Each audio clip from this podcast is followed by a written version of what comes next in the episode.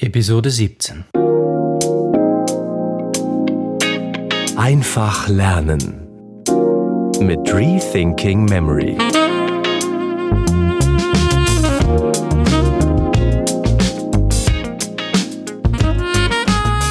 Teil 2 des Memory Café Gesprächs mit Timothy Moser, Founder von SpanishInOneMonth.com. Diese Rethinking Memory Memory Café Episode ist auf Englisch. In dieser Episode unterhalten sich Timothy und ich über die Herausforderungen, die auf einen zukommen, wenn man mit Mnemotechniken täglich arbeitet bzw. lernt. Wir sprechen über die Art und Weise, wie man am besten wiederholt, wie man an seinem Speedlearning-Projekt dranbleiben kann, auch wenn man viel zu tun hat, was man tun muss, wenn man ein großes Projekt wie zum Beispiel das Memorieren eines Anatomiebuches vor sich hat. Und darüber hinaus gibt es ein paar Buchempfehlungen für Lernenthusiasten und Chaoten, wie mir zum Beispiel, die einfach einmal lernen wollen, wie man sich besser und schneller organisieren und strukturieren kann. In dieser Episode geht es also ganz praktisch um das Thema praktische Umsetzung von Speed Learning Techniken im Alltag. Timothy und ich dürfen euch aus unserem reichen Erfahrungsschatz berichten. Und jetzt, ohne weiteres Ausschweifen, starten wir gleich los. Viel Freude beim Zuhören. So, Florian, what do you think is one of your own personal biggest challenges when it comes to the productivity of learning things in the long term? So, in the long term, um, the thing I find with my students and with myself, because it's a it's a, it's a personal question, so I want to keep it personal, is um, just to stick with it every day. Right? If you want to achieve a certain project, to memorize something, like say a world history timeline, or you have to study for a an exam, geography or, or history or whatever. Um, it's having establishing the habit of doing it every day uh, in little pieces, bits and pieces. I mean, you can binge learn also with mnemonics, like two days before the exam or something. But I wouldn't recommend doing that because uh, it'll just it, it's just I would just say it's just an an emergency exit, right? Um, so if you want to learn for the long term, you want to retain that information, you want to have a web of information, you can connect to other bits of information uh, through a memory palace. Um, the the the greatest challenge is to do it every day in little bits and pieces to achieve that long term goal. Why every day? Why not just most days? Is that really that essential? It is not. Um, so, I mean, it is recommendable to to make a habit of doing it every day.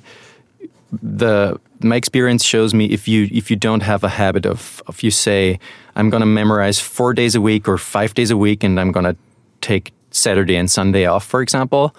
If you don't have a certain habit of doing things like that, you will not do it. Hmm.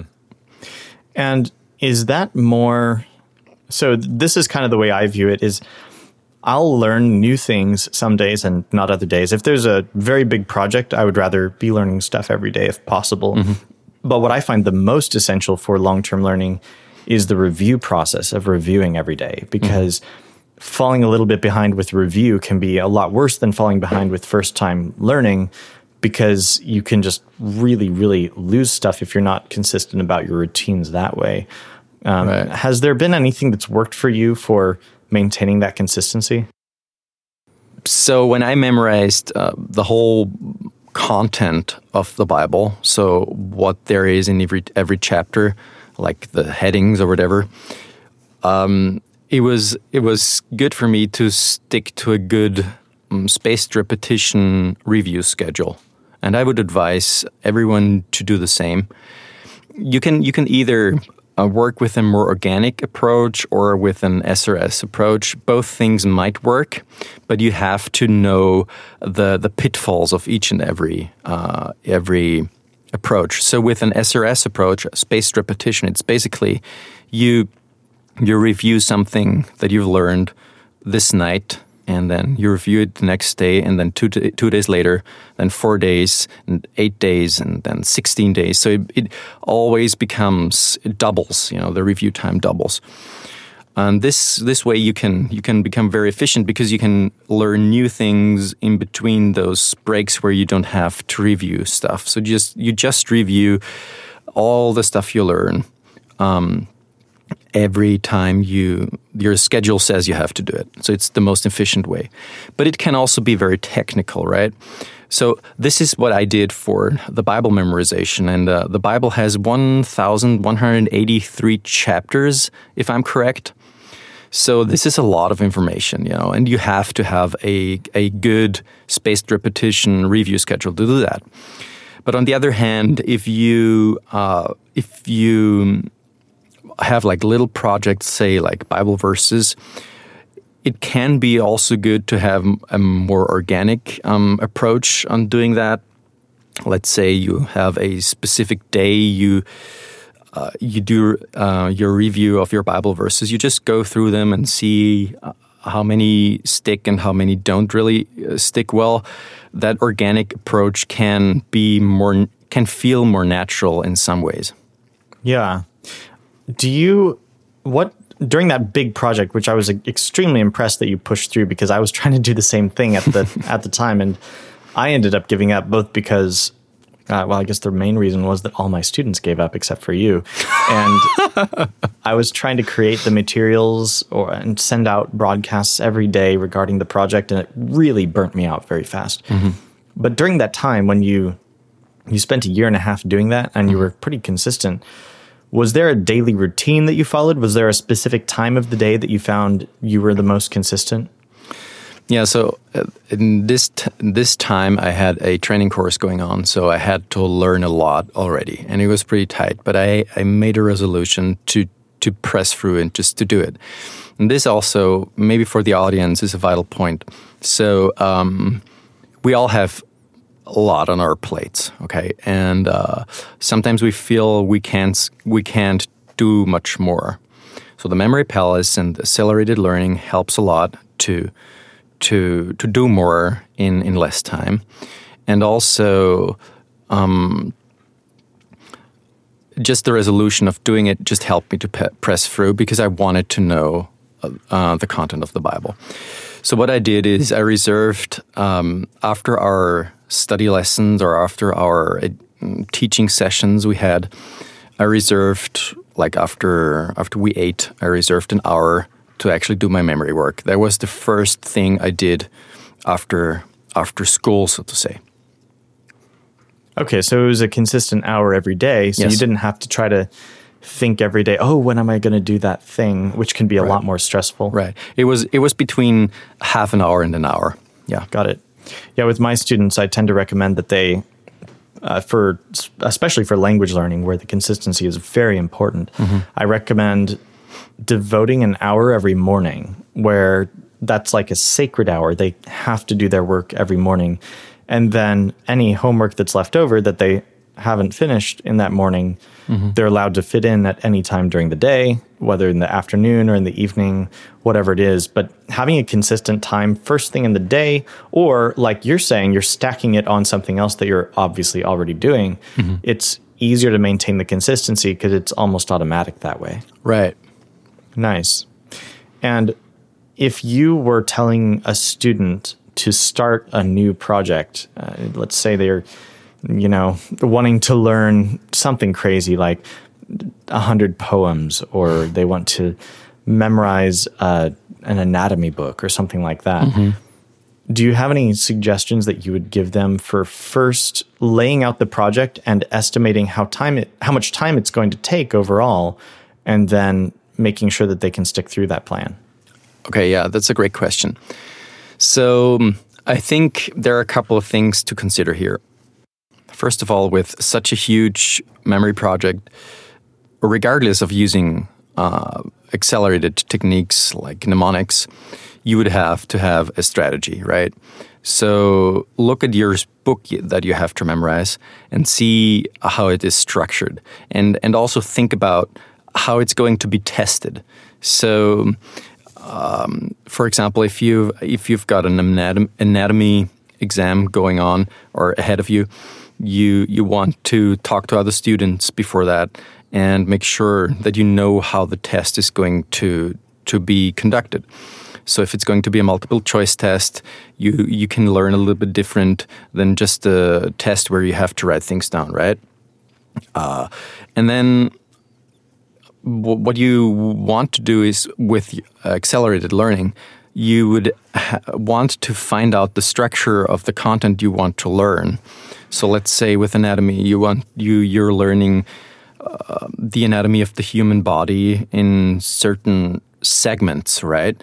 And you'll take those segments and you'll learn those in your memory palace, and you'll you'll structure your memory palace after the structure of your book or after the structure of uh, how how the, the, the body parts work together, and often that is also how the book is structured, um, depending on on the content you you, you want to learn, right? Um, so that's the most important thing, and then also get a a, a decent and good um, SRS schedule, a, a, spaced repetition schedule. You can do that in Anki. That is a, a free software that gives you a, a schedule for for uh, reviewing your stuff, or you can do that in Quizlet, which is also a great thing. And you can. It's a little bit more versatile than Anki. Anki locks you into the uh, repetition schedule pretty tight and Quizlet lets you approach it from different angles as it's well. It's a little more graceful that way. Yes, right. So I would I would recommend doing that totally. And then, like we talked about before, uh, reserving a, a specific time slot in your day to do your memory work. Yeah. I would also probably add to that that when you do lay out this project and you try to budget how much time you're spending on each thing, make sure to put plenty of margin in for exceptions because you'll mm-hmm. find I think approximately 100% of the time that your exact approach that you planned out is not going to work exactly how you thought it was going to work. Totally. You're always going to change something about it. Totally. So I would recommend, like, let's say it's anatomy and your first system that you're learning is the skeletal system. I would recommend budgeting the most time for that first system. Mm-hmm. And uh, then if you discover that your approach isn't working, you have a little extra time in your schedule to restructure everything after that based on your new approach. Yeah, yeah, yeah mm-hmm. exactly. And then also you'll uh, you'll be able to experiment more with that first one. So even if your current schedule and current approach is working, mm-hmm. you can take a little extra time to build the momentum and everything before moving forward. Yeah, totally. And also, what's very important is um, to be gracious with yourself. Like we can be so tough on ourselves when it comes to learning, right? And you have to be gracious with yourself because life is not linear. Life is up and down. And this is actually the reason why it took me one and a half year to memorize the whole content of the Bible and not one year because what our goal was doing it in one year. And, you know, me being in this extra study course, me being married, you know, and uh, starting to work again then after that course. Uh, just made it a little bit more um, complicated. Like life, like that is life. You know, it's just complicated sometimes, and you, you have to be gracious with yourself. If you fall behind a little with your review schedule, just don't drop um, the project. Memory palaces and your ability to to remember visual content actually is pretty pretty well is pretty good. If you have the first uh, reviews like three or five reviews down, um, it'll stick and it'll it'll give you some margin. Yeah, uh, error margin. Yeah, yeah, that's good.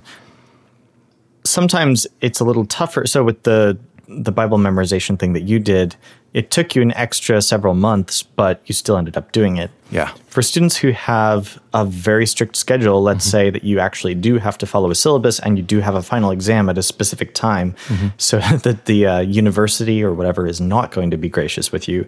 my uh, my harsh answer to the question of programming grace in is just do as much work as possible earlier on. So one time mm-hmm. I was preparing for a semester of college, and it was going to be a pretty heavy semester. And what I decided to do was actually study my textbooks during the summer before the semester started. And then I actually had a very, very easy semester with uh, especially the specific class that I was studying for, my music history class, because I had front loaded it so much using my memorization and reading the textbook and everything that it was actually very easy for me to stay on track. So if uh, like I, I would definitely agree that you should be gracious with yourself if you don't have the time to stick to your schedule but if somebody else is in control of your schedule mm-hmm. the best way to take control is to take control from the very beginning and front load that work do as much as possible f- before the class even starts or near the beginning. Yeah, that, that's a very good answer. And it's also, you know, if, you, if you're a student and you're thinking, well, you know, it's my free time and I, I've already learned so much beforehand, right? Uh, like in the last semester, I can only encourage you with mnemonics, you need to try it out. If you've never tried it before, you just try it like the free resources we have online here. Just try it out, and you'll see how much fun it is and how much easier it, it'll make your learning process. And so you'll you'll actually wholeheartedly take Timothy's advice to to just do it in your free time because you'll have fun with it. Yeah, if it's fun, if learning is fun, then you know who's going to stop you. right. Do you have any uh, books that you would recommend on the subjects of learning and maybe productivity and making the most use of your learning time? So, when I started uh, with my main vocation, social work, um, I was a very chaotic guy and I needed something that worked um, pretty instantly for me. And I didn't want to read a book on it. And there is a guy that's called Leo Babauta, and he wrote a very concise uh, productivity guide. It's called Zen to Done like Zen Buddhism, Zen to done. Zen to done. Yeah, yeah. right. So it's it's kind of a play on words uh, from David Allen's "Getting Things Done." Right. That's uh, that's the guy who started. Uh, well, there is a system called "Getting Things Done" by David Allen. Right. And so. Um, Leo Babauta found that uh, it was a little bit more co- too complicated and uh, very stressful to try to. Uh, yeah, like it, it works really well if it if it's working consistently for you. But if you get off of of GTD, getting things done by mm-hmm. one or two days, it's not very gracious. Right. So the problem with GTD is like what Leo Babauta would say is it's basically a whole change of habits. You have to change so many habits at once. And so what uh, Zen to Done does, you'll focus on one habit a month. So just one habit a month, and you'll change that. And after that month, that habit is ingrained in your nervous system, and you'll just do it. And then you'll focus on the on the next one. And after a year, you you will have changed, transitioned from a totally chaotic guy like I was hmm. uh, to a very productive um, guy that has everything under control. Not everything, that's a little bit exaggerated, you know, but uh, is much more systematized and uh, organized. Hmm. And I would I would totally recommend also to people who don't like reading much, uh, Zen to Done by Leo Babauta. There is even a German version uh, available on the internet. Just Google for it. Zen to Done is a really great book. Great. I should read that. Uh, one thing that I have trouble with is so, unlike you, I travel so much that it's very hard to maintain any habits. I'll mm-hmm. establish a habit, it'll get into my nervous system, as you say, and become inertia. Like I automatically do these things. And then I have a two week trip and it completely vanishes. Mm. Do you have any insights on how to try to get around that? Hmm. I don't think so. okay. I guess I'm just doomed. Oh, no. Um, no, some, something that works for me is even compacting. Um, sometimes this works for me anyway. Compacting mm-hmm. my habits that would take a few hours at home into just a few minutes and having a, a shorter workout routine or a shorter review routine for my spaced repetition system, mm-hmm. just little things like that. So for me, like with my spaced repetition system, for example, even if I don't do the whole 200 terms that Quizlet says to review, I've told myself to do just 50 terms and then I'm done. And Quizlet does have that grace built in where if you do at least just a few every day, at least you're maintaining some sort of consistency and can try to feel good about yourself. All right. I would recommend uh, for students who want to, especially students who are in classes, to read Barbara Oakley's uh, A Mind for Numbers. Mm, it's one of the best book. books. Yeah, one of the best books on learning I've ever read, and really well structured for students who are in classroom settings where they, uh, you know, you were talking about cramming, um, it's a really good, useful kind of antidote to cramming. It, it, explains why cramming doesn't work and why we should really start the classes with the perspective of long term learning. Sorry, can you explain cramming for so, people who, who are not so fond with English? Yeah, so cramming would be the idea that right before your final exam, you can pick up the textbook and try to learn as much as possible and then mm-hmm. vomit it onto the exam the next day.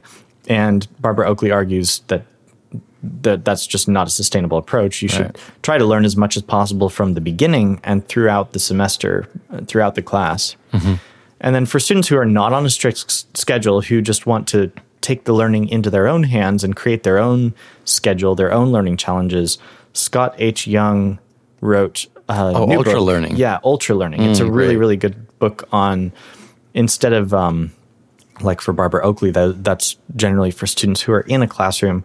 Ultra learning is for outside of the classroom. If you have a mission to learn something specific, it's a great way to figure out how to structure that, how to create the discipline for yourself to make that project work for you. Great. Thank you very much, Timothy, for uh, taking the time to chat with me and to sharing uh, those great ideas that helped you very much and that helped me as well. And I hope for our listeners that you found it valuable as well, uh, what Timothy had to share. Please also visit his wonderful site. It's called masterofmemory.com. He's got some very um, valuable insights right there as well for you. Just check out his website. You'll love it. Thanks, Florian. Thank you, Timothy. Wenn dir die Podcast-Episode gefallen hat, dann hinterlass uns doch ein positives Review auf Apple Podcasts oder Castbox für Android. Dein Review hilft uns, dass mehr Leute auf den Podcast aufmerksam werden und so noch mehr Menschen von den unglaublichen Techniken der Gedächtnisweltmeister profitieren können. Ein Review zu hinterlassen dauert nur zwei Minuten, uns hilft es aber enorm. Eine Anleitung zum Review findest du in der Episodenbeschreibung. Vielen Dank.